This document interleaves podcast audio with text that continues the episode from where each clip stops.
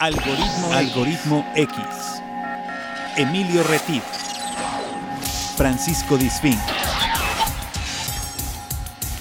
Esto es Algoritmo X. Comenzamos. ¿Qué tal? Bienvenido a Algoritmo X. Yo soy Emilio Retif. Ya se me estaba yendo la voz. Será por las fiestas navideñas. Ya estaba pasando aceite, ¿verdad? Ya la edad, entre la edad y las. Se la llevó Santa Claus.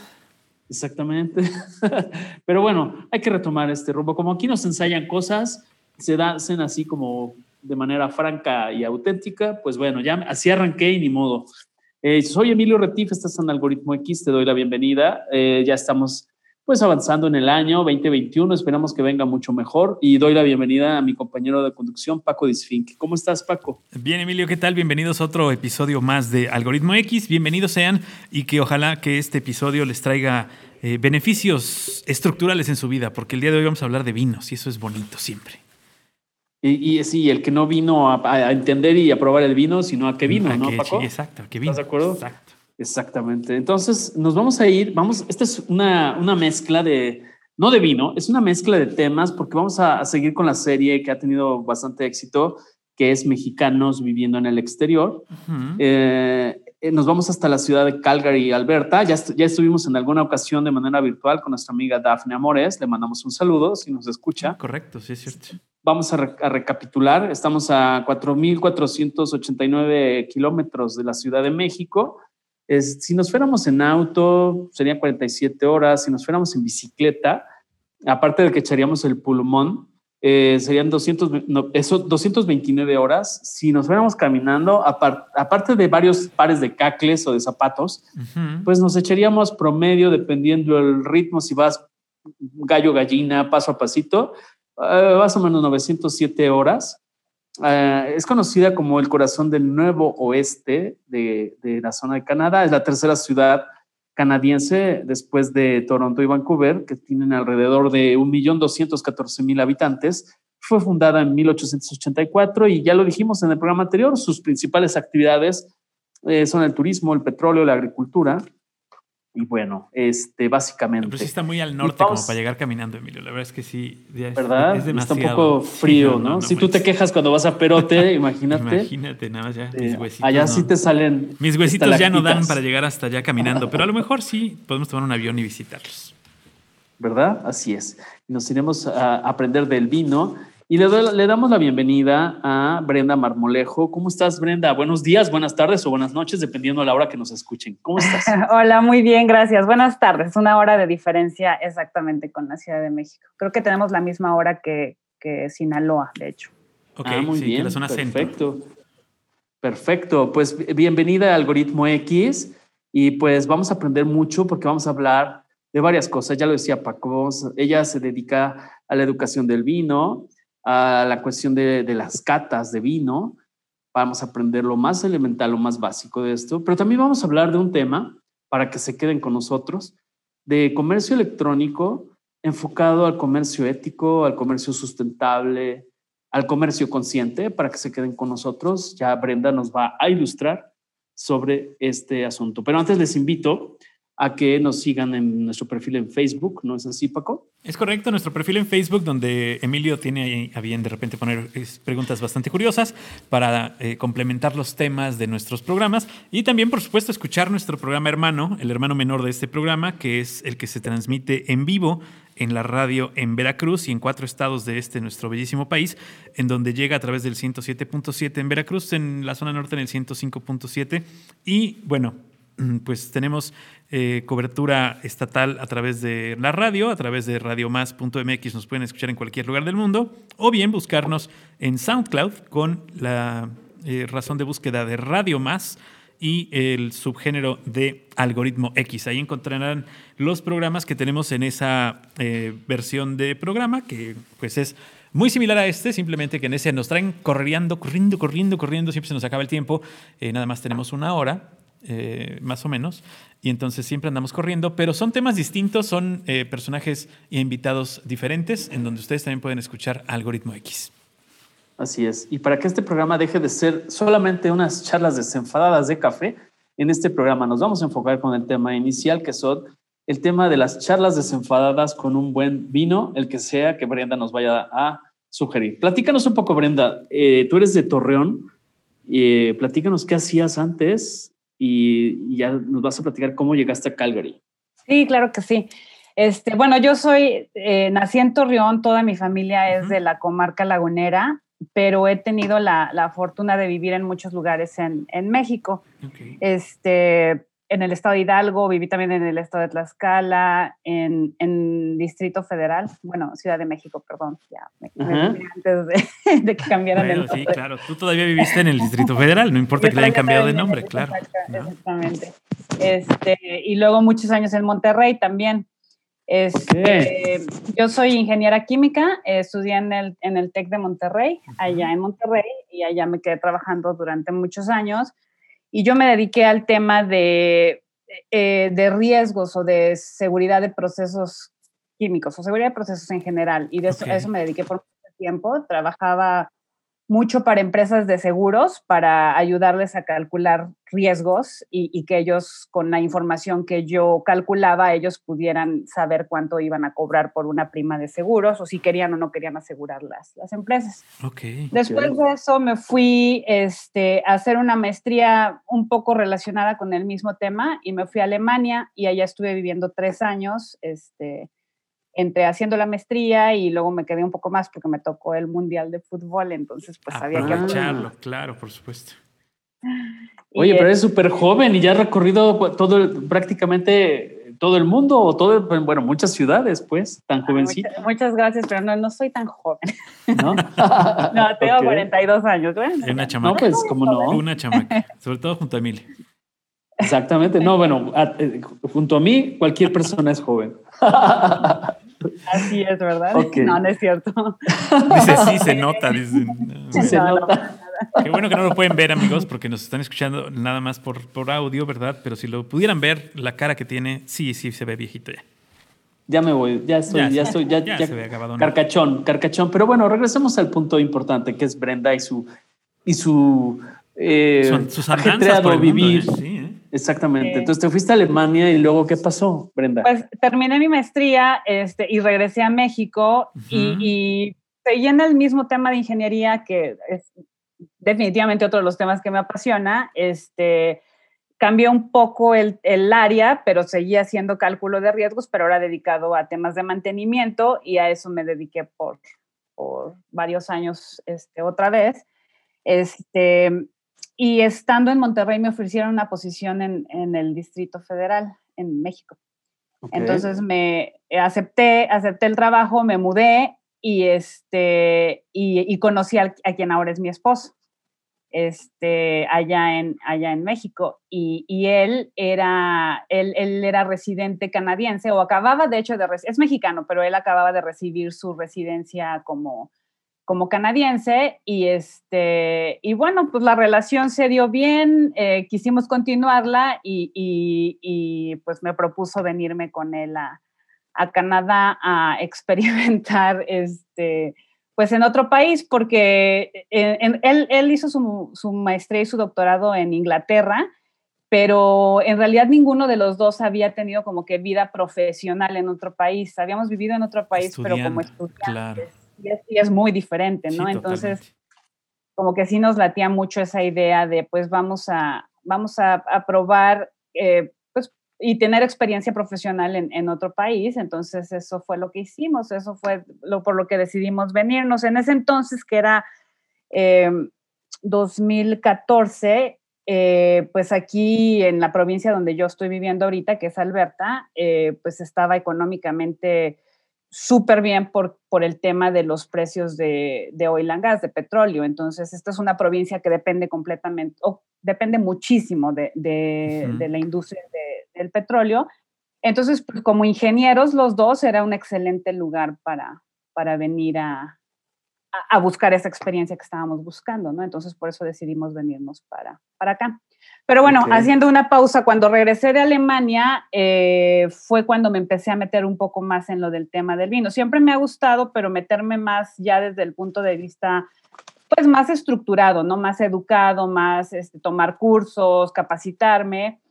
y abrí un negocio en México eh, de venta de vinos por internet. De hecho, fuimos la primera tienda que estaba vendiendo vinos por internet en México, eh, eh, enfocada a vinos mexicanos, este, porque era muy difícil en ese momento conseguir vinos mexicanos, solamente si ibas a, a Ensenada o a Baja California. Pero entonces nosotros la idea fue este, pues ponerlos, hacerlos disponibles en toda la República. Entonces, este, pues bueno, ahí fue cuando me empecé a meter más en el tema ya un poco más profesional, ¿no?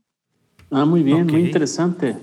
Ok, entonces ya calculaste el riesgo. Y llegaste allá, llegaron allá ya, ya con un trabajo, eh, con una posición de trabajo o llegaron a la suerte de buscar trabajo. Eh, yo, no llegué, yo no llegué con trabajo, pero la empresa para la que estaba trabajando en México era una empresa, es una empresa internacional, entonces yo sabía que aquí tenían este, oficinas.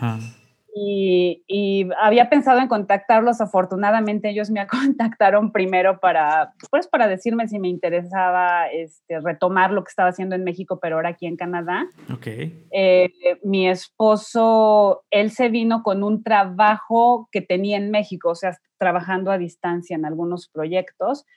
Entonces, la verdad es que tuvimos muchísima suerte porque no, no batallamos en el, en el tema de, pues, de buscar eh, o empezar desde cero, ¿no? Ya llegamos por lo menos eh, con algo seguro, por lo menos para pagar los gastos y para, este, para empezar nuestra vida aquí, porque sí, definitivamente es una ciudad bastante cara, como muchas otras ciudades en Canadá. Este, entonces, pues bueno, sí, la verdad es que sí tuvimos mucha, mucha suerte en ese sentido. Ok. Y, bueno, y lo que me gustaría, bueno, entender es partir de, para nuestros amigos que nos están escuchando, que, con lo que nos va compartiendo Brenda, eh, esta parte de educación del vino, o sea, tú en México ya habías vendido vino, eh, comercio electrónico, ahora te enfocas a la educación del vino, entendiendo que eh, la, es todo el cómo combinar la bebida, cómo encontrar la combinación adecuada del vino, cómo empezar a apreciar los elementos del aspecto, el aroma, la intensidad del vino, etcétera para un evento social, familiar, etcétera, ¿no? Entonces, eh, me gustaría que fueras llevándonos, eh, Brenda, eh, cómo la gente le puede empezar a tomar gusto, aprender, quitarles el miedo de, de hacerlo, de equivocarse con el tema del, del vino, ¿no?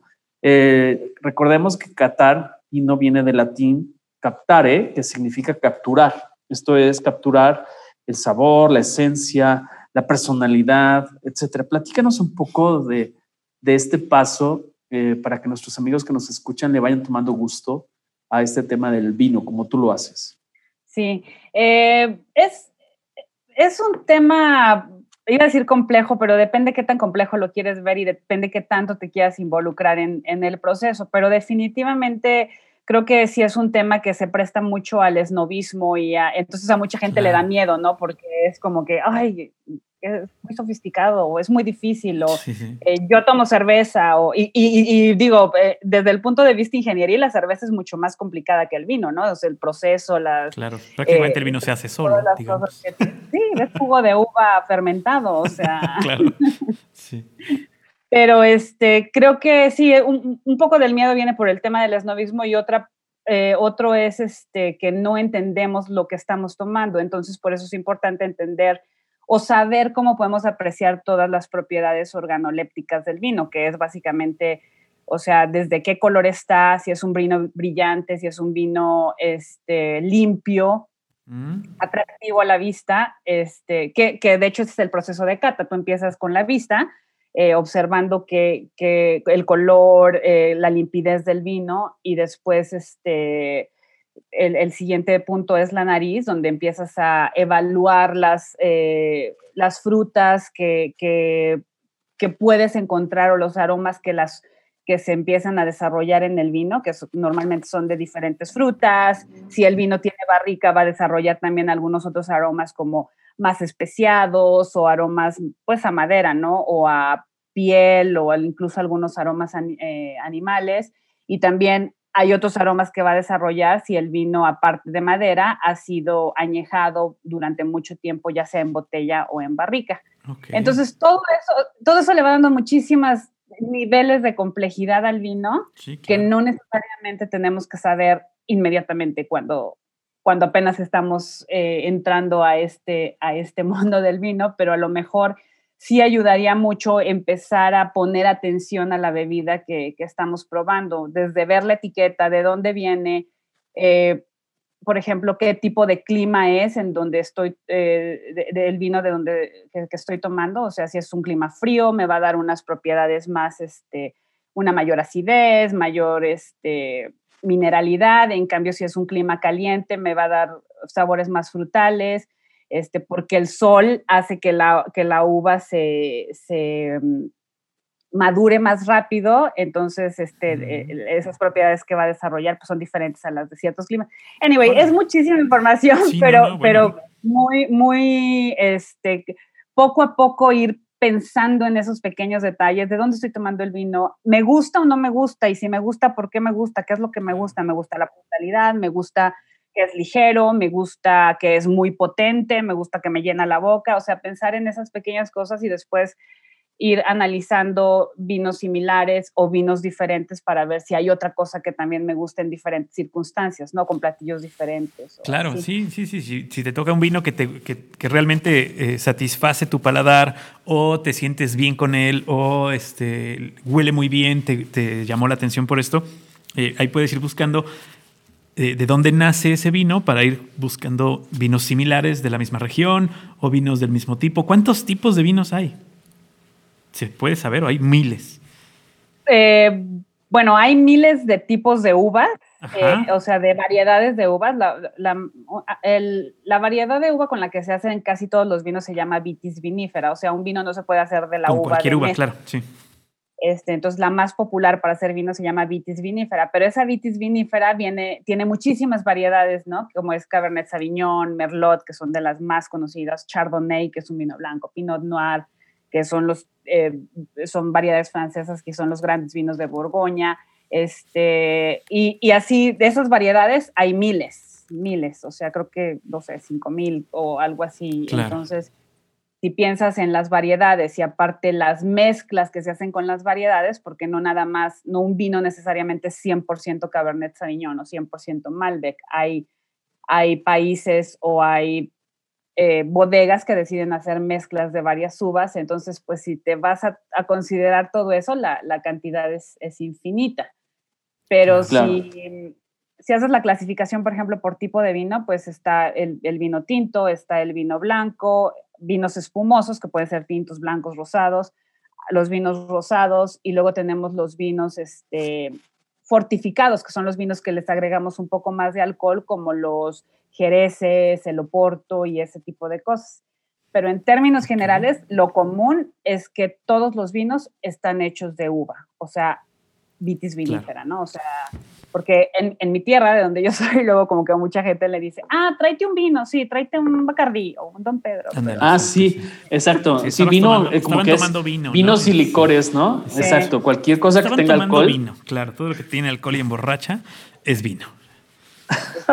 Pero bueno, vino, vino es de uva y todo lo demás pues es, es licor, es eh, bebidas espirituosas. Ahora, ¿quién, ¿quién le puso eh, los nombres a estos tipos de vino? Ok, es por el tipo de uva, pero algunos se ponen por la zona o por el lugar donde, donde nacieron, ¿no?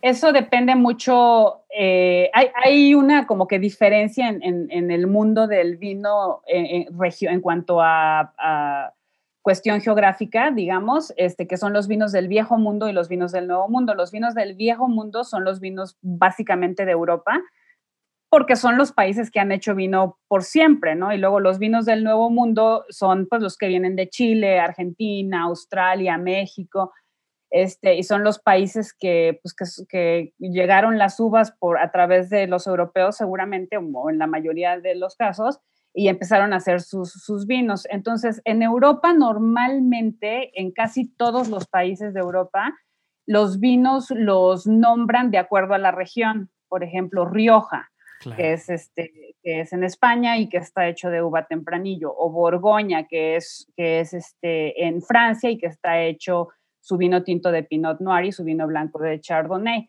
Este, y bueno, así, entonces tú tienes que saber si tú vas a comprar un vino de Borgoña, ellos no te van a decir que es Pinot Noir. Tú tienes que saber que es de esa región, entonces por ende es Pinot Noir.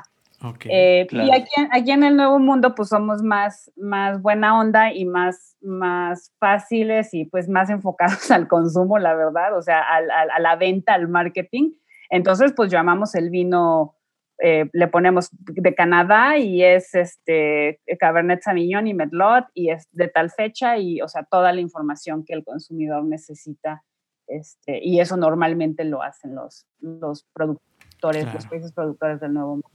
Claro, de hecho vas al súper y, por ejemplo, en el estándar de supermercados mexicanos eh, están la zona de vinos, que está muy, generalmente está muy cerca a la parte de quesos y todo ese tipo de temas. Y, eh, por ejemplo, lo dividen por país, ¿no? Chile, Argentina, España, México, etcétera, para irte llevando un poco. No siempre hay gente que te está ayudando. y, por ejemplo, aquí hay dos, dos situaciones una, por ejemplo, cuando yo puedo comprar el vino porque se me antojó eh, para cenar en casa, o voy a ir a una cena, un compromiso, y ahí es un poco más, más este, ¿qué, recomiendas tú? O sea, preguntar, indagar, ¿qué, ¿qué, vamos a cenar para llevarte un tipo de vino? ¿Qué tan conveniente es regalar un tipo de vino? Porque yo pienso, lo hablábamos Paco y yo antes de entrar al aire, que es lo mismo que regalar un perfume, ¿no? es como muy personal, es como, no es lo mismo lo que yo me voy a poner o tomar que lo que le voy a regalar. ¿Y cómo te vas a poner con el vino también? Eso también es importante. Exacto, me voy a tomar hasta el pulso. No, pero el tema, Brenda, tú como especialista, ¿qué le sugieres si yo, si Paco va a ir a casa de alguien, este, ¿qué puede hacer para ir al súper? O sea, ¿hay algún vino que se pueda regalar, que no quedes mal a pesar de que haya pollo y tú llegues con un vino que no marida con eso? No, digo, pues es que ah, debe haber alguno regalable, ¿no? Sí, y es complicado porque uno, o sea, también no sé si es como que muy conveniente que estés preguntando, ¿qué vas a ¿Pero qué me vas a dar de cenar? Este, una opción que yo siempre eh, hago o, o, hago a menudo es este, eh, un vino espumoso. Un vino espumoso nunca falla porque es muy fácil de combinar con diferentes tipos de platillos y si no y si no se usa para la comida también es muy fácil y muy padre llegar eh, usarlo como aperitivo, ¿no? Cuando la gente empieza a llegar para empezar a entrar en calor, platicar a gusto o por el final de la cena para hacer un brindis, o sea, eh, siento que el vino espumoso nunca falla y puedes y puedes además comprar dependiendo de tu presupuesto. O sea, si quieres hacer un regalo así, verte súper, súper nice y súper fancy, pues un champán. Pero si, si tu presupuesto es más reducido, a lo mejor te vas este, por, un, por un prosecco, que, que es, es un vino hecho, también espumoso, pero hecho con un proceso diferente y, y es más barato o una cava española que normalmente es más barato que el champán porque tiene tiene porque no tiene el nombre de champán básicamente claro pero está hecho exactamente por el mismo proceso que, el champán. Entonces, para mí un vino espumoso nunca falla. Otro, otro tipo de vino que le he tomado el gusto últimamente este, son los jereces. El jerez también es un vino que sirve muy bien como aperitivo. Es un vino fortificado, o sea que tiene más alcohol, pero este, pero es, es algo diferente y, algo padre, o sea, no, no, cualquiera va a regalar un jerez, entonces creo que es algo, algo interesante si quieres como que verte diferente y, no sé, más este... Sí, pero digo, porque también no es lo mismo llegar con las caguamas a unas carnes asadas que llegar con una botella de vino que valga la pena o que te digan, ah, pues este la sacó del súper o bien la sacó del closet porque la tiene 20 años ahí guardada, ¿no? Un roperazo. Por ahí. ¿Cuánto tiempo puedes guardar un vino en casa? En casa me refiero sin, las, sin, ningún cuidado, o sea, que lo tengas en casa. Depende del, vino, pero eh, pues normalmente los vinos que venden en el supermercado, y ya la gran mayoría de los vinos que se sacan al mercado son vinos hechos para tomarse al, instante, ¿no? Eso, eso, no quiere decir que no lo puedas guardar por un año, dos años, incluso más tiempo si lo guardas, no sé, abajo de las escaleras donde no les dé el sol, donde no esté tan expuesto al calor y así. Este, pero ya no, ya no es tan, ya no hay tantos vinos hechos para, sí hay, pero tienes que buscarlos para madurar, pero la gran mayoría de los vinos están hechos para consumo inmediato. Si los guardas un año, dos años, probable que no pase nada, pero a lo mejor más el vino se va a empezar a, a deteriorar, ¿no? y, te va a dar aromas más, o sea, el color va a palidecer, se va a hacer como los, en vez de un color, no sé, violeta o púrpura, va a empezar a tomar unos tonos más como ladrillados, este, como ladrillo, más, más hacia, hacia el lado más este, eh, café. Eh, porque, porque se, oxida y pierde color y, y, esa oxidación además va a provocar que, este, pues, que tengan notas más licorosas y, este, y que se pierda sus propiedades de frutas. Entonces ya no, ya no te va a oler, ya no va a oler tanto como a, frutas, sino más a, a licor o a, no sé, o especias más, o sea, va, va, a estar más pobre, me, va a perder brillo. Y, pero todavía es tomable, o sea, no pasa nada. Claro. Oye, y por ejemplo, este, si ya destapaste una botella, pues lo ideal es que esa botella no se vuelva a tapar, ¿no? porque si no pierde más propiedades, me imagino, porque ya le entró aire. Que se termine. Claro, pues, si no, ¿para qué la abres? Botella, que se abre, botella que se termine. Pero no pasa nada tampoco si la, si la tapas y la guardas en el refrigerador eh, un rato, un, día, o, incluso día y medio, dos días. Este, en el refrigerador, o sea, cuando tú la pones en frío, eso va a alentar el proceso de oxidación. Entonces no va, no va a, a perder tanta, tanta frescura. Este, no vas a ver igual que cuando la abriste la primera vez, porque el vino es una bebida viva que está evolucionando constantemente. Este, Pero entre más expuesta esté al oxígeno, pues esa evolución va a ser más rápida. Entonces, si tú la tapas y la metes al refri, no pasa nada si, si, si te la tomas en, en, un día o algo así. Si, si, vas a una cena, Emilio, te la puedes desayunar, no pasa nada. Te la puedes desayunar. Tienes el permiso de desayunarte lo que sobró. Ah, bueno, ok. ya los huevitos al otro día, una buena botella de vino. Hacerla calimocho. Ándale, sí. Calimocho con Coca-Cola. Que no se me antoja para nada. Oye, pero a ver, y bueno, ya hablábamos de que cuando yo voy a casa de alguien que es más difícil que yo le pregunte, tal vez voy a buscar información, que alguien me asista por el clima, etcétera. Pero si yo voy a dar de cenar en casa, o yo soy el anfitrión. ¿Qué tan cierto, Brenda, es ese tema de que si voy a dar pescado, tiene que ser un vino blanco? Si voy a dar carne, el maridaje obligado es este, con vino tinto. ¿Cómo sería este tema? O sea, ¿tú, tú qué, nos sugieres al respecto? Sí, e, eso yo creo que era cierto hace muchos años cuando, el cuando las técnicas de elaboración del vino no eran lo que son ahora.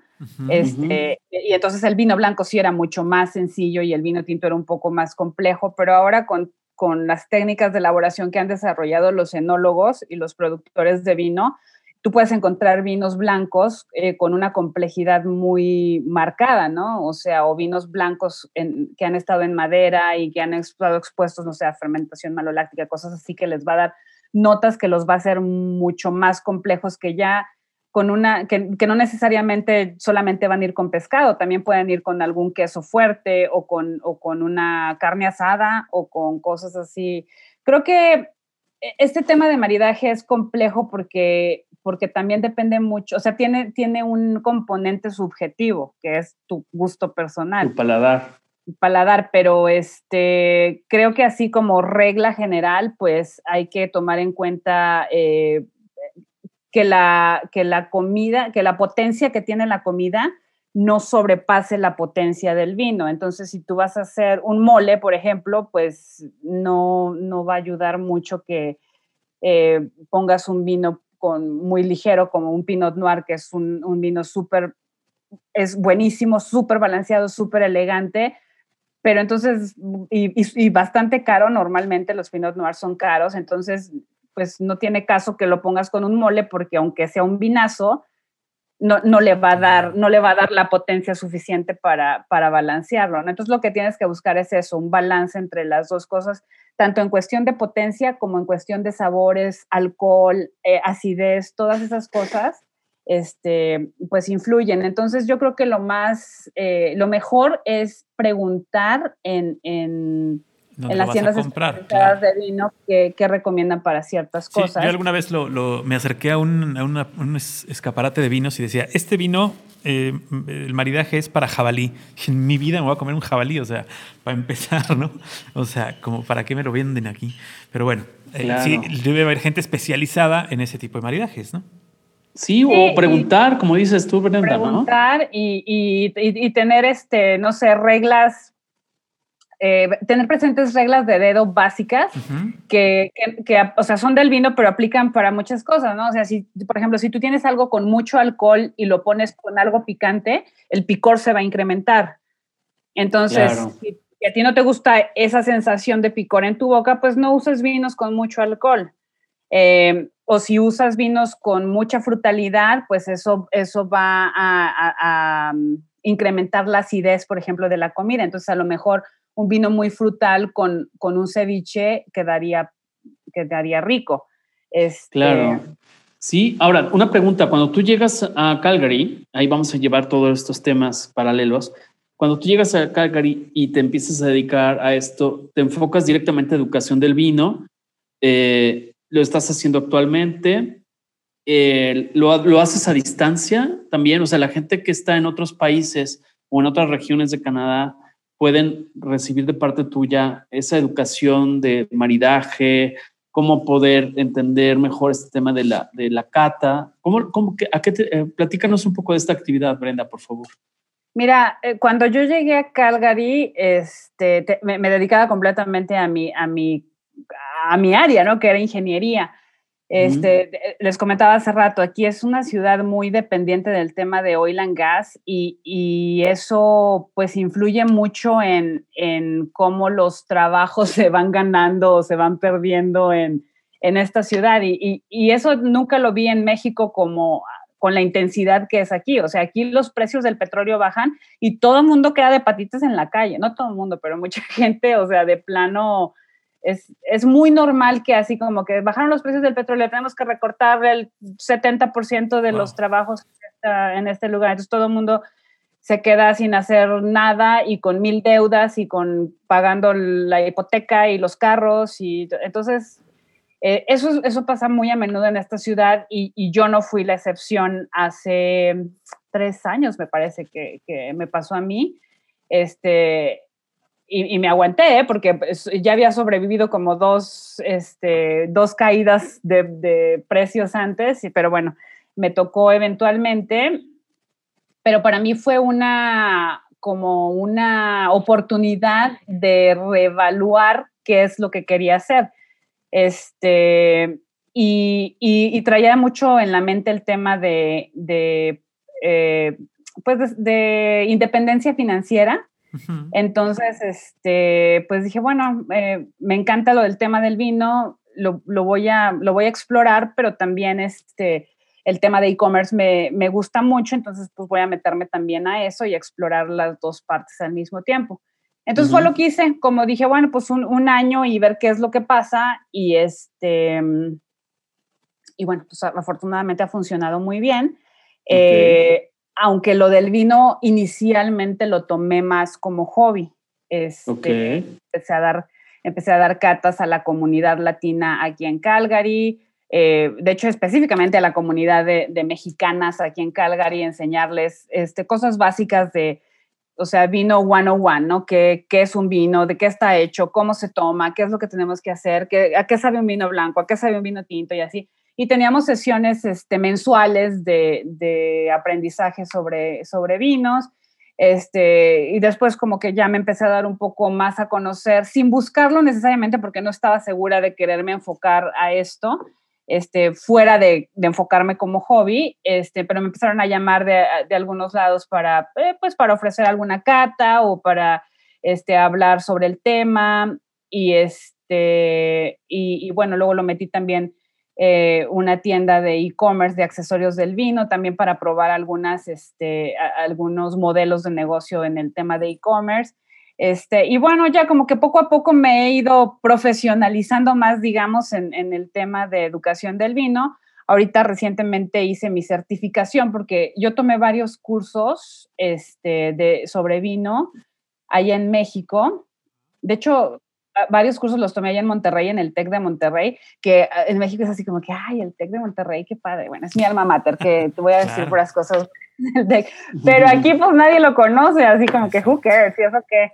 Entonces, no, no, no, aquí no, aquí no vale nada lo que hice allá. Entonces dije, bueno, tengo que tomar algo, una certificación internacional, este, ya que tenga validez en cualquier lado del mundo, porque nunca sabe uno dónde va a estar. Entonces recientemente ya hice mi certificación y como que ya, ya me he ido más, este, eh, pues te digo, profesionalizándolo, pero ha sido eh, reciente, digamos, relativamente ya tomándolo como, como una como un, como un income, ¿no? Como un ingreso. Como un negocio. Oye, pero entonces lo empezaste como hobby, lo del vino, y lo seguiste, seguiste manejando presencial, se atraviesa la pandemia, pero ¿qué pasa? O sea, ¿en qué momento te encuentras? Este, estamos en un parteaguas, donde tal vez esa educación es esporádicamente o lo has trascendido ah, para hacerlo a distancia. Eh, claro, es difícil poder estar a distancia pero sí dando ciertas cuestiones de educación del vino. ¿Cómo lo has manejado, Brenda? Sí, con, el vino es un poco difícil porque, eh, pues como es una actividad eh, sensorial, sí es un poco más difícil hacerlo a distancia. Sin embargo, sí he, sí he hecho eh, varias catas virtuales, este, donde escogemos un tipo de vino o escogemos, o, simplemente cada quien compra su vino y luego vamos a, yo les voy a explicar cuál es el proceso de cata, qué es lo que se tiene que ver, qué es lo que vamos a buscar, dependiendo del tipo, el vino que estemos tomando. Y, este, y después ya dejo a la gente hablar sobre cuál es su percepción organoléptica de lo que están tomando o su percepción sensorial y, este, y, ya, pues los, eh, no sé, corregir un poco la, a lo mejor este, la, eh, eh, las palabras que utilizan para la descripción o, explicar por qué no es, no sé, por ejemplo, muchas veces dicen, es que es, un vino dulce, no, no es, no es, dulce, lo que pasa es que la fruta, tu mente la asocia con dulzor, pero no es dulce, entonces así ir, ir explicando un poco de cosas.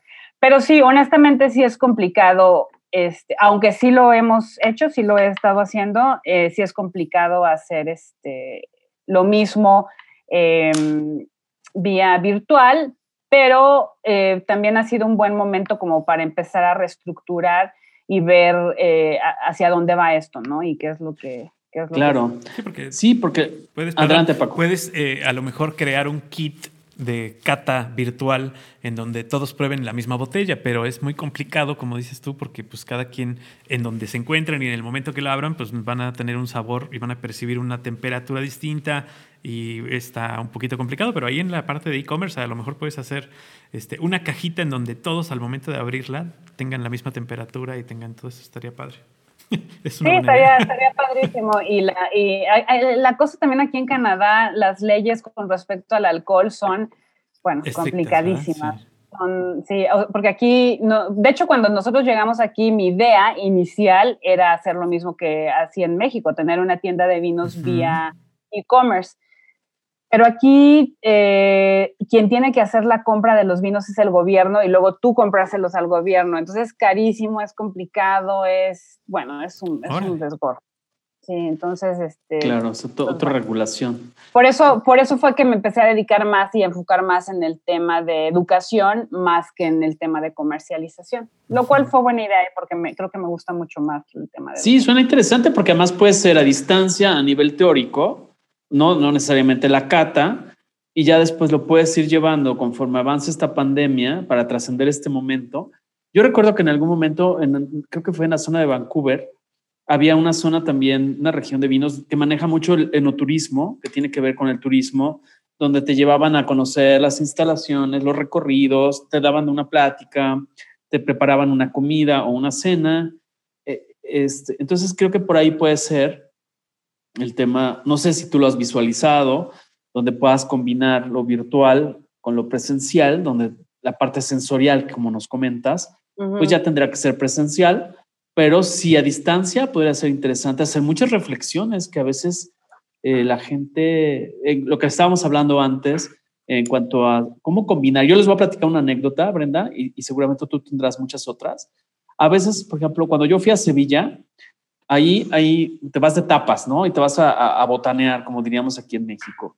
Y me acuerdo que yo iba con un matrimonio sevillano y eh, comimos unas tapas de eh, jamón de jabugo, ¿no? El jamón de jabugo es como un jamón eh, que el cerdo es alimentado con bellotas. Este, y me dijeron, pruébalas. Y estaba rico, estaba simpático, pero entonces me dijo, ahora lo vas a probar después de que tomes esta, esta copa de manzanilla.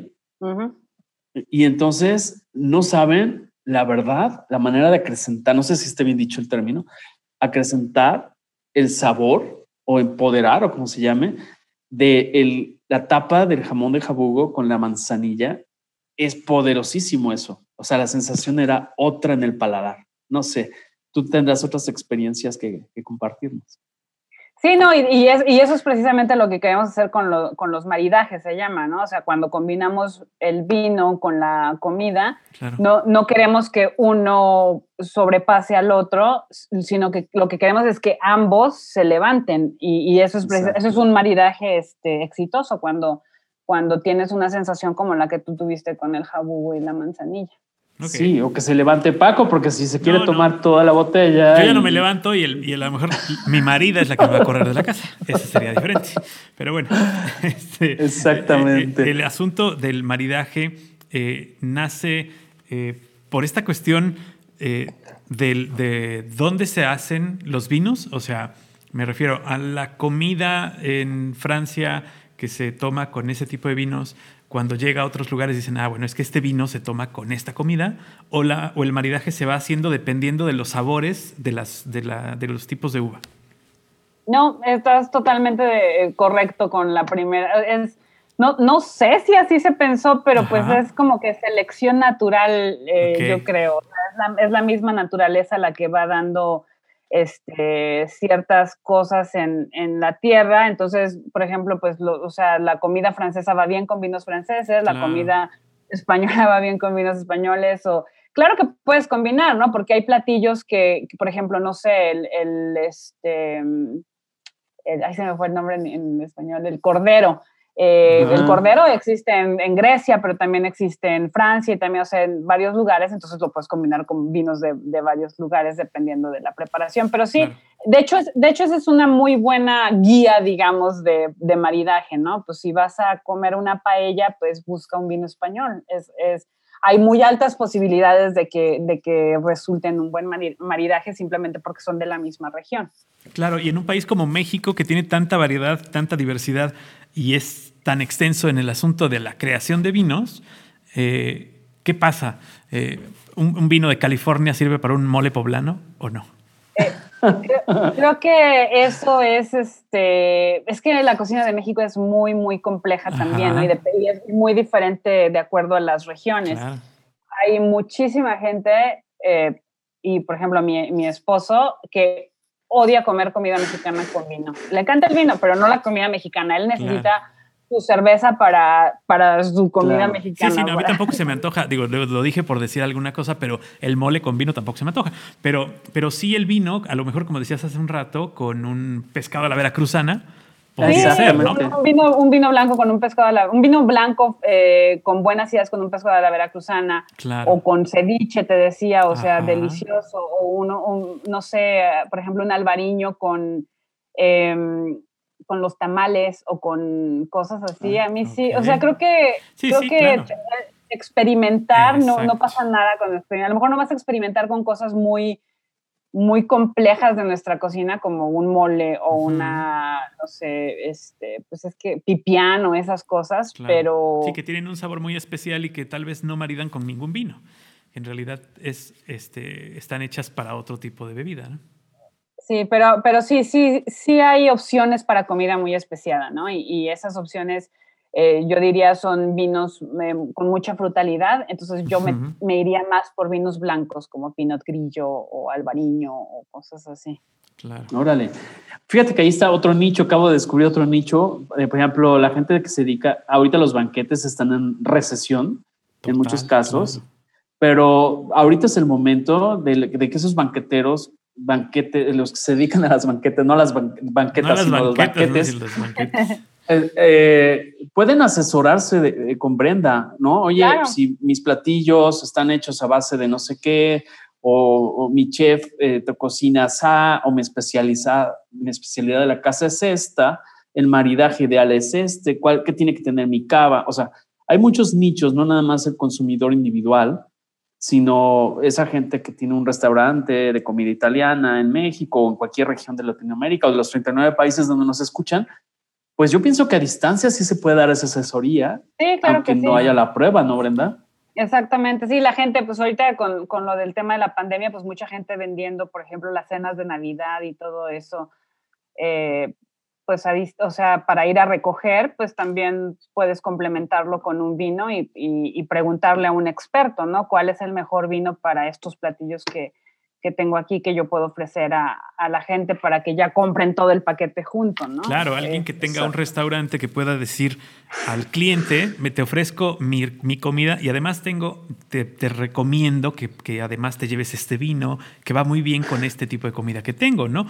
Que, que especializándose en ese tipo de cosas, pues pueden hacer crecer un poco más su negocio y, y qué mejor que hacerlo eh, con alguien que sabe de eso. Además, eso de los términos, a mí la verdad este, eh, se me hace sí, tiene, tiene mucho que ver con lo que decías al principio de que es el, el esnovismo este de, de, la cata, pero eh, cuando, que, que, no digas que este vino sabe mucho a fruta o que, este, la, que, que, te apliques a los términos de acidez, de este, ¿no? Que, que no digas nada más por decir este vino te, te va bien por esto o porque yo creo que te va bien, sino que tengas la capacidad de explicarle a tu cliente por qué le vas a ver mejor la comida, ¿no?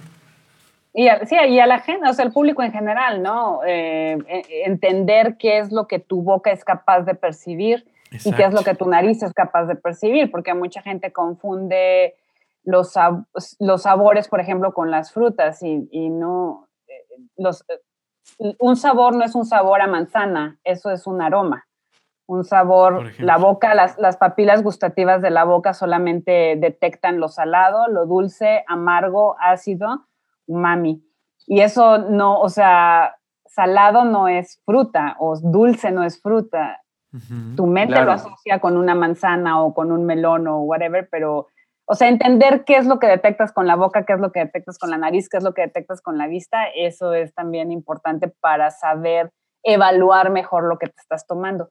¿no? Y eso aplica no nada más para el vino, también cuando estás sí, comiendo, claro. ¿no? Para, para evaluar los platillos. Si parece carne sí, de aunque, perro, seguro lo es, no te la comes. y aunque, aunque no vayas a ser un conocedor, por lo menos, sobre todo si eres una persona que tiene un constante trato social ahora que pase la pandemia, que tengas que ir a más comida de negocios, donde tal vez un factor de decisión de un nuevo cliente o prospecto es esa empatía porque a él le gusta el vino, etcétera, que por lo menos no pases ridículos en cómo tomar Exacto. la copa Exacto. o si te sirven, ¿no? Como en algunos restaurantes, pues si vas con una mujer, generalmente llegan con la, el caballero, al menos aquí en México, eh, te sirven para que pruebes, etcétera, y por lo menos tener una noción, ¿no? De qué es lo que está pasando. De que no estás tomando Coca-Cola o no te claro. estás tomando. Que no le pidas al mesero ¿no? que lo caliente tantito en el micro, ¿no? Porque te vas a ver muy o, mal, o, que te llene la copa. Ah, exacto, claro. Sí.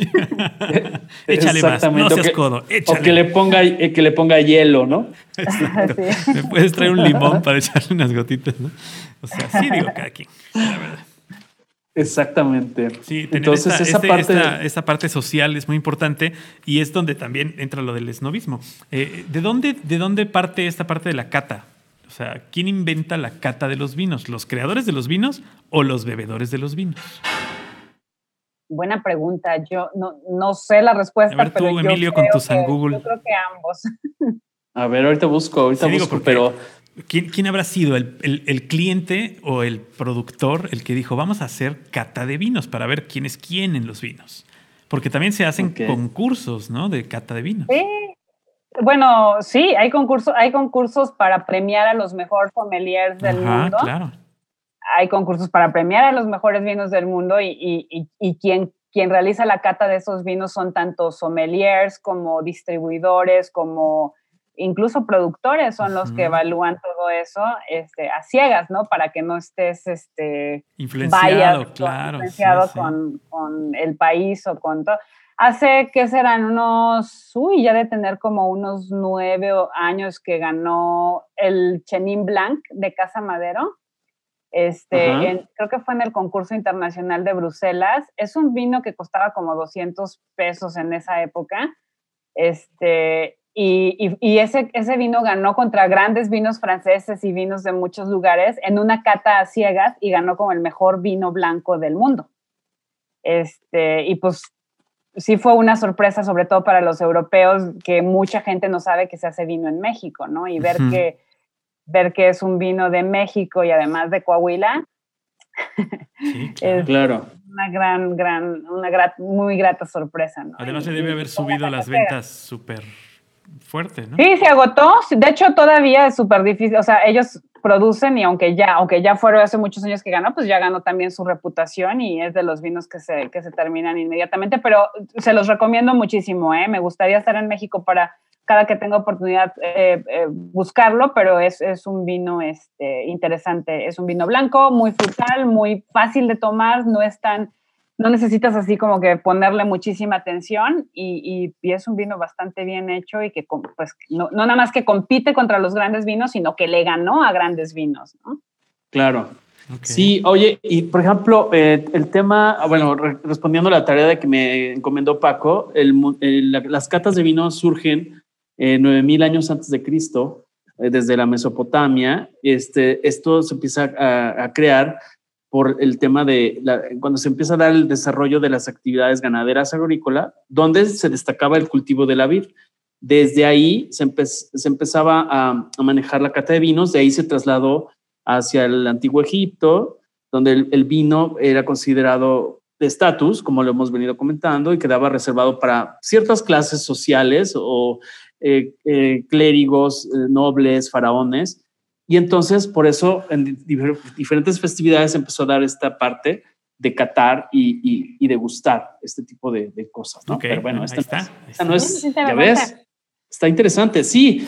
Y ese es un poco el tema de la educación del vino que, que, Brenda nos, nos está ayudando. ¿Nos puedes dar tus redes sociales, Brenda, para que la gente que nos está haciendo el favor de escucharnos te pueda contactar y aclarar estas dudas y, y generar estos contactos? Claro que sí. Eh, es Bren Marmo, tanto en Twitter como en Instagram. Y en, Facebook es Enogeeks. E-N-O-G-E-E-K-S. Eh, e eh, esa, esa es mi, mi, tienda de comercio electrónico sobre el tema del vino, este, pero también donde compartimos un montón de cosas sobre, este, sobre el vino. Sí, es, lo que nosotros estamos haciendo, Brenda, y te agradecemos que estés aquí con nosotros, es justamente tejer una gran telaraña desde la gente que hemos platicado en Australia, que tiene emprendimientos digitales, pasando por quien está en Francia, que tal vez es un, país que ya tiene más experiencia en el tema del vino, em, por lo que decías hace un momento, pero intercambiando y generando ese intercambio de información las universidades, que aunque no es materia especial, pero sí las universidades que se dedican al turismo puedan ponerse en manos de personas como tú que ya tienen un camino andado en el tema de, las catas, la educación del vino, etcétera, y vamos haciendo una gran telaraña, que es el objetivo de, Algoritmo X. ¿Te parece Excelente, bien? ¿no? Súper buen objetivo.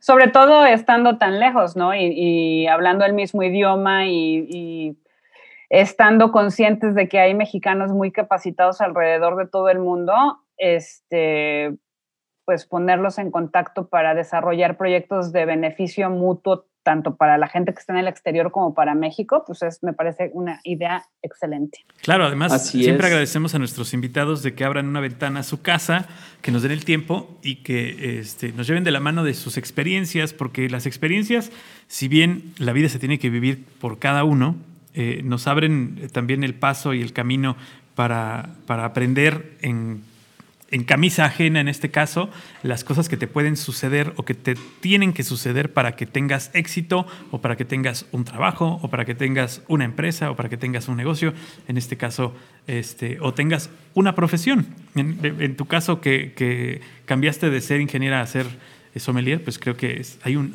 aunque se parecen, porque la química tiene que ver mucho, este, pues, ayuda. ayuda, ¿no? Pero, pero sí, es un brinco, es un brinco bastante. Es un buen maridaje, querido Paco. no, sí, bueno, la química tiene que ver, sobre todo en el vino, pero, pero sí fue un cambio, un cambio radical. Sí, sí, fue un cambio radical, pero es como, no sé, como enfocarte más a tu hobby y la verdad me considero súper afortunada de que me funcionó, entonces... Claro, cuando Bueno, obviamente a base de trabajo, de investigación, no, no funcionó de la noche a la mañana, pero, este, pero bueno, está ahorita este, ya no dependo de que, ay, necesito buscar trabajo con una empresa, bla, bla, bla, O sea, ahorita ya, ya me considero un poco más independiente, ¿no? Claro. Oye, Brenda, ya para ir platicando también del otro proyecto de, comercio electrónico, nos decías antes de entrar a esta grabación el tema del comercio ético, comercio sustentable o comercio consciente. ¿Cómo lo llevas paralelamente? ¿En qué momento aparece? Aunque ya habías hecho comercio electrónico en México, como nos lo comentaste, pero platícanos un poco de qué, estado guarda este proyecto y pues platícanos un poco de todo, de este hijo. Este, sí, este, este de hecho este se me hace que sería mi hijo mayor porque este lo inicié antes de, de, iniciar formalmente o profesionalmente el tema del vino aquí en Canadá. Este, eh, pero sí, ya, ya, tenía la intención de, de, tener algo en línea porque siempre me ha llamado muchísimo la atención el tema de e-commerce. Se me hace se me hace súper padre, se me hace que tiene demasiado alcance, se me hace que tiene mucho potencial de desarrollo financiero porque te ahorras muchísimas cosas que puedes invertir en, en otras cosas eh, más de cuestión de marketing. Este, pero quería hacer algo más, este, más responsable, no vender así como que eh, lo que fuera, ¿no? Eh, de hecho, inicialmente quería vender vino, pero te digo, aquí es muy complicado con los temas de las regulaciones, entonces decidí no meterme, no meterme a eso y me metía al tema de, eh, te digo, de, comercio consciente o comercio ético eh, que, y, desarrollé este proyecto. Mi empresa se llama Osadía y es una empresa socialmente responsable. Aquí existe ese, esa clasificación para las empresas, eh, que no significa que eres una, que eres una, ¿cómo se llama? Una non-for-profit, una de, como de caridad, sino que eres, que eres una empresa que, que está para generar dinero, para, para hacer dinero, pero que tienes una, que eres socialmente responsable, ¿no? O que tienes un proyecto que es socialmente responsable y es en la categoría que cae mi, mi empresa que se llama Osadía. Y básicamente lo que es, es un, es un, es un marketplace, es, es un, una tienda electrónica donde vendemos productos y todos los productos que vendemos son este son fair trade, que es la terminología. Comercio justo. Comercio justo, eso quiere decir que garantizamos que se le está pagando lo justo a, los artesanos que están haciendo nuestros productos en donde quiera que estén. O sea, en México, porque nosotros tenemos productos de México, de, Perú, de la India, de varios países de África, este, y, nuestros productos están certificados Fair Trade, o sea, están, estamos eh, seguros de que la gente, de que los están ganando lo justo, de que viven y trabajan en condiciones justas de seguridad y de todo eso. Claro. Este, además, este, nos enfocamos mucho en productos que, que, tengan un impacto económico y social para grupos vulnerables. Entonces, por ejemplo, eh, vendemos eh, joyería que está hecha por mujeres rescatadas de tráfico sexual en la India o en, México o en, o en África o vendemos, este, no sé, unas bolsas de mano, por ejemplo, que están hechas por mujeres que viven en pobreza extrema en Guatemala y cuyo o sea, cuyo income para todo su grupo familiar y para su comunidad es la venta de estas bolsas. Este, es, como, darle la voz a estas, estas pequeñas comunidades y a estos este, grupos vulnerables para que su trabajo se vea remunerado de manera correcta. Exactamente. Y el otro tema en el que nos enfocamos, pues es este que sea consciente, eh, ves en el tema del medio ambiente, ¿no? O sea, que esté hecho con materiales reciclados o que no, se genere tanta basura, que no contamine y todo. Entonces, es, es interesante porque no promovemos, buscamos no promover el consumo así de que compra, compra, compra, compra, sino educar al consumidor sobre los grandes riesgos que tiene la compra desmedida de cosas. es, claro y que, y que si vas a comprar algo, lo pienses dos veces, lo compres porque realmente lo necesitas y que, y que evalúes tus opciones, ¿no? O sea, uno, lo necesito, dos, está hecho éticamente, o sea, está hecho con materiales reciclados, eh, puedo comprarlo de segunda mano porque eh, evitar un, basura, ¿no? O sea, la industria más contaminante de, el planeta después del petróleo es precisamente la industria de textil. Entonces, este, pues como que también nos enfocamos mucho en ese tema de educación de, consumo responsable, este, y, sí, de eso se trata, de eso se trata la, tienda. Ok, y ustedes son, son como un clúster donde eh, estos productos se suman o tú buscas los productos, tú, tú investigas cada uno de los productos, ¿cómo, cómo se hace este, esta curación? buscamos este, comunidades, porque te digo que nos enfocamos mucho en que sean comunidades vulnerables o grupos de artesanos vulnerables. Entonces buscamos estas comunidades alrededor del mundo y, les damos entrada a la tienda y, a los y, vendemos todo. La mayoría de, lo, de, nuestras ventas son en Estados Unidos, entonces este, tenemos de diferentes lados. Eh, inicialmente nos enfocamos aquí en Canadá, pero después vimos que el mayor interesado y, bueno, el mayor consumista del mundo es Estados, Unidos, claro. Entonces, este, pues ahorita estamos completamente enfocados en el, en el comercio eh, pues gringo, en el comercio. Pero no, pero no está limitado a que cualquier persona que nos escuche en Latinoamérica o en Europa eh, no, lo, lo, pueda hacer, o sea, pueda comprar un producto. o sea, tienes, no, tenemos... la logística para, para hacer llegar el producto, para cobrar, para enviar. Sí. ¿Sí? Sí, vendemos a todo el mundo. Eh, eh, yo creo que el 90% de nuestras ventas son de Estados Unidos y luego por ahí de un, yo creo que un 5% aquí en Canadá y lo demás es Europa y Latinoamérica y también una buena cantidad, curiosamente, es en Rusia. Entonces, pues bueno, vendemos, pero tenemos la, infraestructura para vender en todo el mundo. Ah, muy bien. ¿Y hasta ahorita cuántas categorías? Entras a la tienda y cuántas categorías tienes, eh, por ejemplo, no sé, artesanía? ¿Cómo lo manejas, este Brenda? Ah, buen punto. Tenemos, por ejemplo, eh, joyería, tenemos bolsas, este, eh, nos enfocamos mucho a accesorios, bolsas, ropa y, ese tipo de cosas, ¿no? Entonces, este, a lo mejor no ropa así de, sí tenemos algunas blusas, pero más como accesorios, más como bufandas, cosas que, que se puede, que no te tengas que medir, que sea más fácil, este, verlas y que sepas que te va a quedar y así.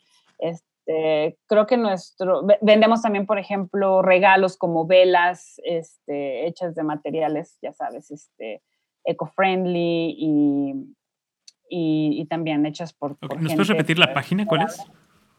Es osadiaconceptstore.com. Ok, perfecto. Para todos aquellos que quieran, y en caso de que alguien sea productor o tenga el contacto con algún productor o conozca de algún productor de algún eh, eh, producto que cumpla con estos requisitos, ¿cómo pueden contactarte? ¿Cómo pueden llegar a ti? Ahí en la página, de, hecho, y muchos, muchos, varios de los, de los artesanos con los que trabajamos actualmente nos han llegado por ahí. Ahí en la página hay una opción de, contactarnos si eres este si eres artesano o si haces ciertos productos y, este, y hacernos llegar unos este, fotografías de los productos y cuál es el concepto que manejas o cuál es el, el impacto social que tiene eh, la elaboración de tus productos, ¿no? Entonces, este, porque sí, como, como estamos ya muy cerca del proceso de certificación como empresa eh, fair trade o como empresa responsable, socialmente responsable, este, necesitamos que todos los que, todos nuestros proveedores pues estén este, también en, el mismo canal, ¿no? Está muy interesante. De hecho, la estoy, la estoy ingresando y les platico un poco, amigos. Está básicamente joyería, está algo que es moda, eh, belleza, eh, todo lo que es em, casa y estilo de vida, decoración, velas, todo este tipo de cosas que nos platicaba. También tiene algo de, gourmet, productos gourmet.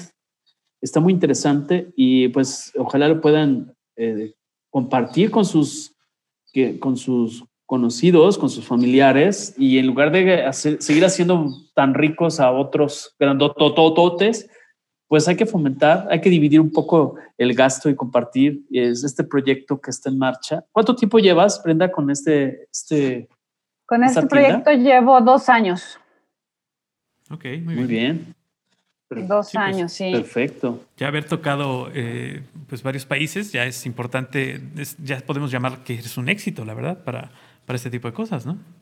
Sí, te digo, también este, o sea, está la parte de e-commerce y todo eso que es muy, muy divertido y muy padre, pero también está la parte social, ¿no? De educación sobre estos temas de, pues, de medio ambiente de, y de consumo consciente, ¿no? Que a veces mucha gente no lo pasa de alto o no sabe o Sí, siguen o no comprando sabe, porque ¿no? no saben el, sí, no saben, es, es- básicamente es, es un, Porque normalmente nos encontramos con los productos que se anuncian en televisión o que se anuncian en, en grandes campañas, tienen grandes... Llame ya, llame Exacto. ya. Y que no sabes ni de dónde salió el producto, ni quién lo produce, ni a quién beneficia. Y, y que tal vez, a- al contrario de beneficiar al productor, lo está dañando o está dañando el país donde se realizó, ¿no? Ese tipo de cosas. Hay que tener conciencia en todo lo que compras. O el típico, o sea, fácil, ¿no? De cómo, o sea, ¿por qué me están costando unos jeans, eh, no sé, 50 pesos o 100 pesos, o no sé, por qué me están costando tan baratos en Walmart?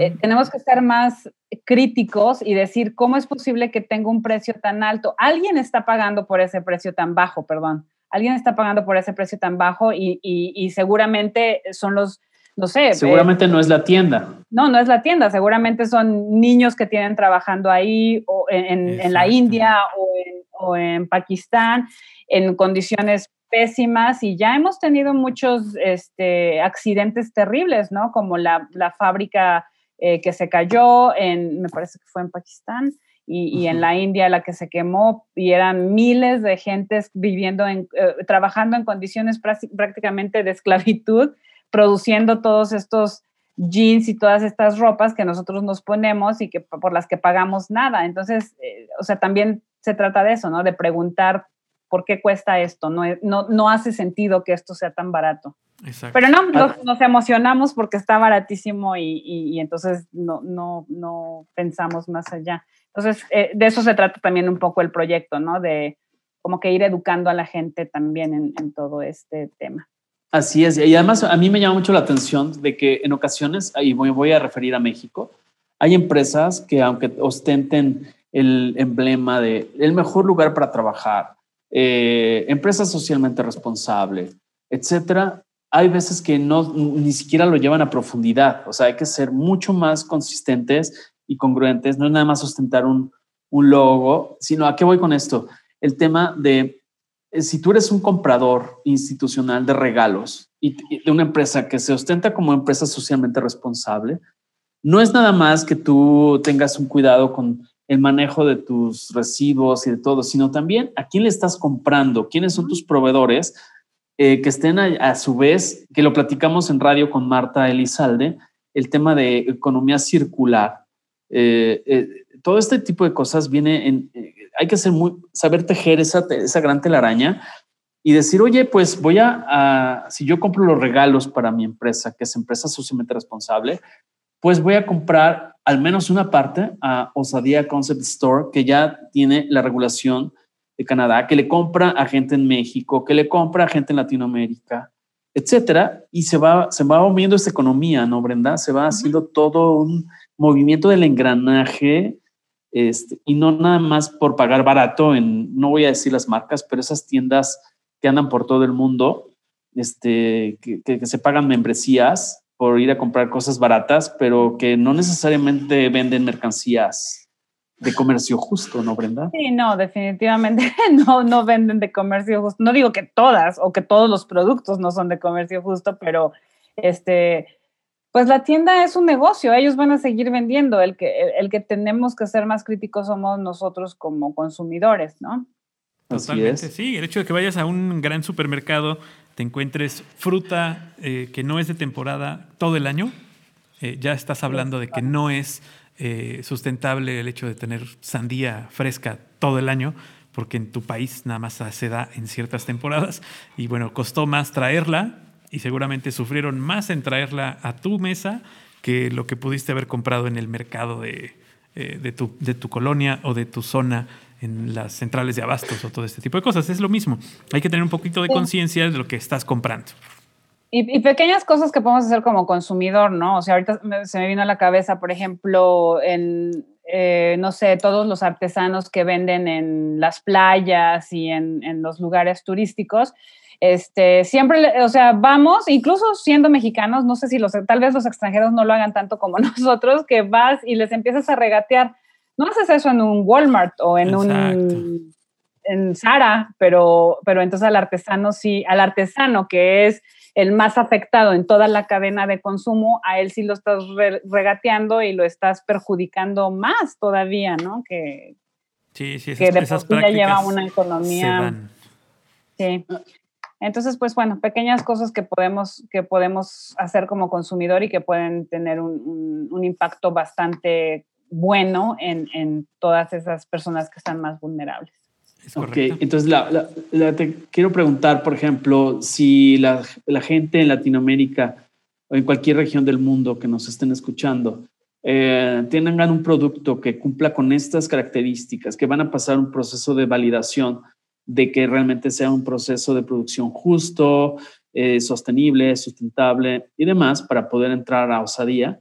Eh, se pueden dirigir contigo, eh, Brenda, al correo electrónico que aparece en, la página que es info arroba. Ajá, info o brenda arroba. Este, o también se pueden, eh, hay un formulario ahí en la página eh, que pueden llenar este, y nosotros nos ponemos en contacto con ellos. Perfecto.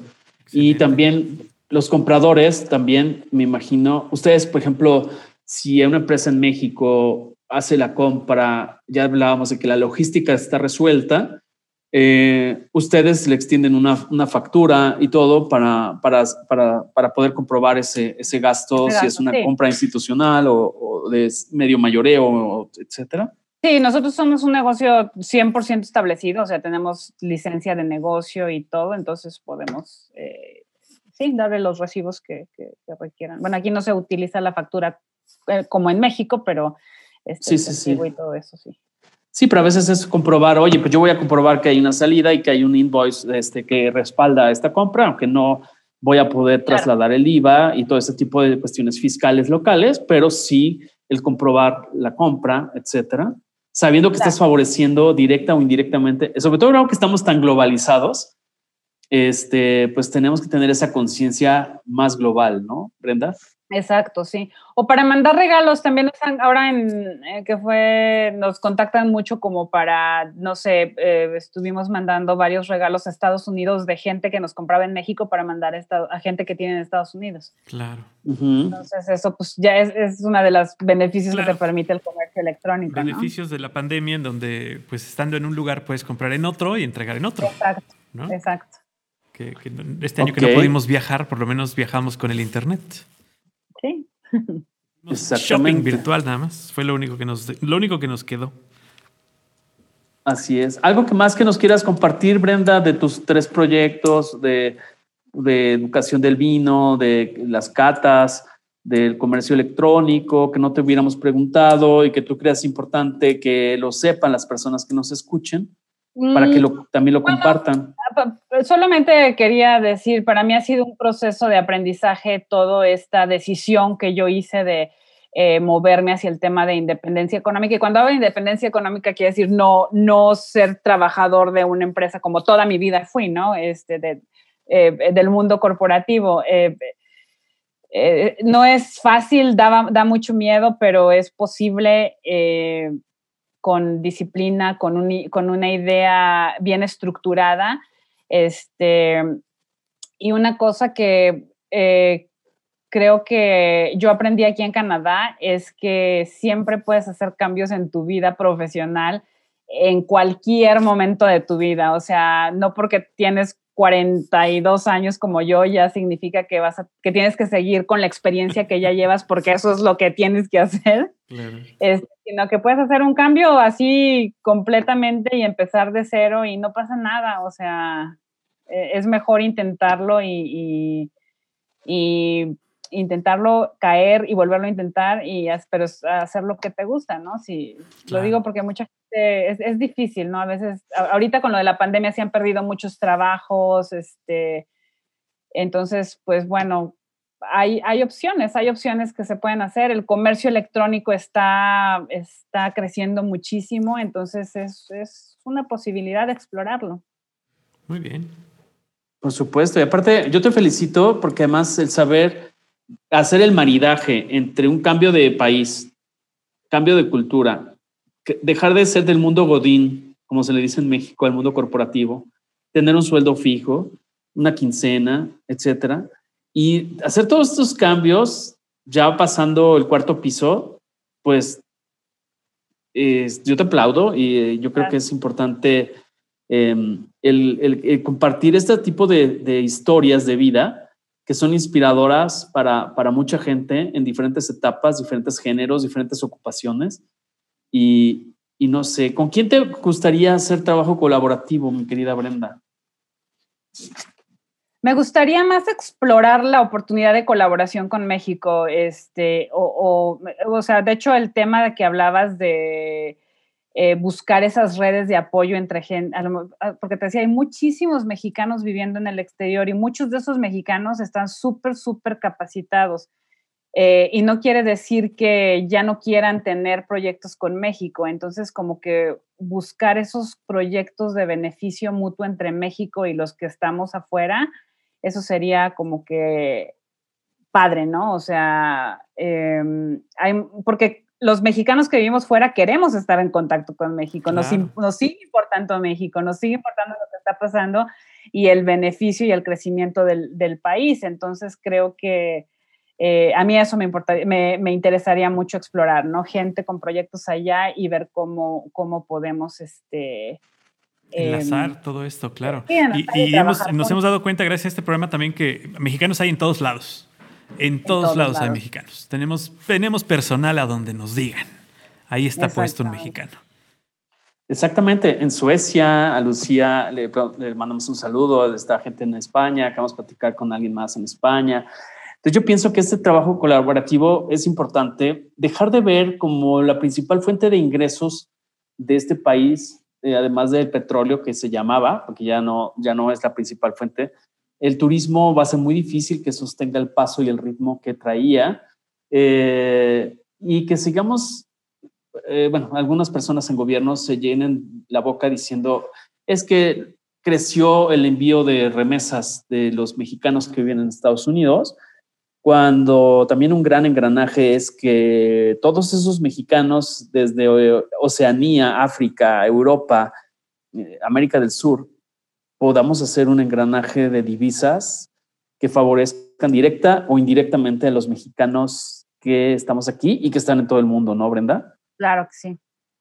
Claro que sí. También que, y que también muestren pues otro tipo, o sea, porque hay muchos tipos de mexicanos, ¿no? Hay mexicanos que están haciendo cosas increíbles en, en varias partes del mundo. Tengo un conocido que está eh, trabajando en Japón haciendo, este, manejando temas de, eh, para que te pongan una mano que, se, que puedas mover con la mente cuando tengan que hacer una prótesis y cosas así. O sea que ¿sabes? Como que no, no, no sé, como que luego siento que nos encasillan mucho en el mexicano que come tamales y que vende gorditas y bla, bla, bla, cuando hay también muchísima más gente que está haciendo mil cosas súper sofisticadas, súper interesantes y, y, bueno, pues también dar, dar esa, esa apertura para, para que la gente conozca qué, se está haciendo. Claro. ¿Qué, es capaz los mexicanos de hacer en todo el mundo? Como bien, como, bien lo dices, les tocó a lo mejor a muchos mexicanos estar trabajando fuera de México haciendo cosas muy interesantes, pero les tocó y la oportunidad se dio fuera del país. No quiere decir que no quieran estar en contacto con el país, ni mucho menos. O sea, simplemente les tocó en ese momento estar trabajando por México en otro lado. Así es. Ah, pues eh, nos encantará si nos das la referencia de la persona que dices eh, que está en Japón. Sí, este, platicar con él, eh, ya veremos la forma de grabarlo en una hora conveniente. Pero este, sí, Brenda, gente como tú, de todas las generaciones, que ese es el gran algoritmo que estamos en busca de ese código de darle, de dejar de ser una economía emergente desde hace muchos años y darle el paso final que nos está haciendo falta para justamente capitalizar todos los esfuerzos y todos los sacrificios y toda la osadía de gente como tú con su emprendimiento eh, y que piensa en, hacer cosas nutritivas para el alma, el espíritu, porque van a decir, oye, pero es que el vino, el vino que tiene, pues el vino es una actividad muy noble. En el vino está la verdad, como diría Plinio, in vino veritas, que es una frase que me encantó. Y el vino siembra siempre la poesía en los corazones, también lo decía Dante Alighieri. Y ese es puede ser, ser un poco románticos y aventados, pero aventados no nada más para, para ir a, gritar, perdón lo que voy a decir, Brenda, pero a gritar por todo el mundo, viva México, cabrones. Pues no, es un tema de conquistar otras cosas, así como lo está haciendo nuestro amigo en España, enchilando Europa, este, con un producto. Y así ir, ir, ir conquistando cada vez más territorio, Brenda. Sí, totalmente de acuerdo. Muy bien, perfecto. Paco, ¿algo que quieras agregar? Ah, este, agradecerte de verdad por tu tiempo, por darte esta eh, oportunidad y darnos esta oportunidad de conocerte, de saber un poquito más de ti y de dar esta, este, hacer este enlace más en toda esta telaraña de, temas que tenemos en el programa y que seguramente algo bueno saldrá de ellos. Seguramente. Así es. Repítenos tus redes, además de de osadiaconceptstore.com. Eh, repítenos, por favor, Brenda, antes de despedirnos tus redes y algo más que quieras agregar. En Twitter y en Instagram estoy como Bren Marmo, así seguido. Y en este en Facebook, la, mi tienda de, del, del, tema de vinos es, es Enogeeks, E-N-O-G-E-E-K-S. Este, así me encuentran en, la página de No Geeks en, Facebook, que es, es, es, una, otra, otro proyecto de e-commerce, pero enfocado a, al tema del vino, a accesorios básicamente. Y, ¿Cómo qué accesorios? Porque eso no te lo preguntamos antes. Pues, por ejemplo, ahorita que hablábamos de, de, cómo guardar el vino, pues a lo mejor las bombas esas de vacío para ponerle al vino y sacarle el oxígeno para que dure un poco más el, de tiempo el vino en el refrigerador, o copas o, los identificadores para las copas o los diferentes gadgets que le pones a la, a la, botella del vino para servir o para decantar o para que se aire el vino. ya, ya, cada vez que te vas metiendo hay infinidad de, de, cositas que puedes tener. O para los amantes del vino, pues que un collarcito en forma de botella o que los aretes en forma de copa o de uva o cosas así. Curiosas, cosas También curiosas. Para con Paco podrías venderle un identificador para que se lo cuelguen, lo dejen, toquen el timbre en su casa cuando lo dejen. Para que me metan al refri y no, me, y no se me mete el oxígeno.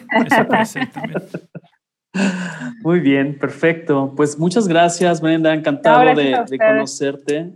Espero que, que, hayas disfrutado de esta charla. Yo aprendí mucho y me quedo muy entusiasmado con alguien con tu carácter y tus ganas de hacer cosas mejor muchas gracias a ustedes por, por invitarme y pues aquí estamos a la orden.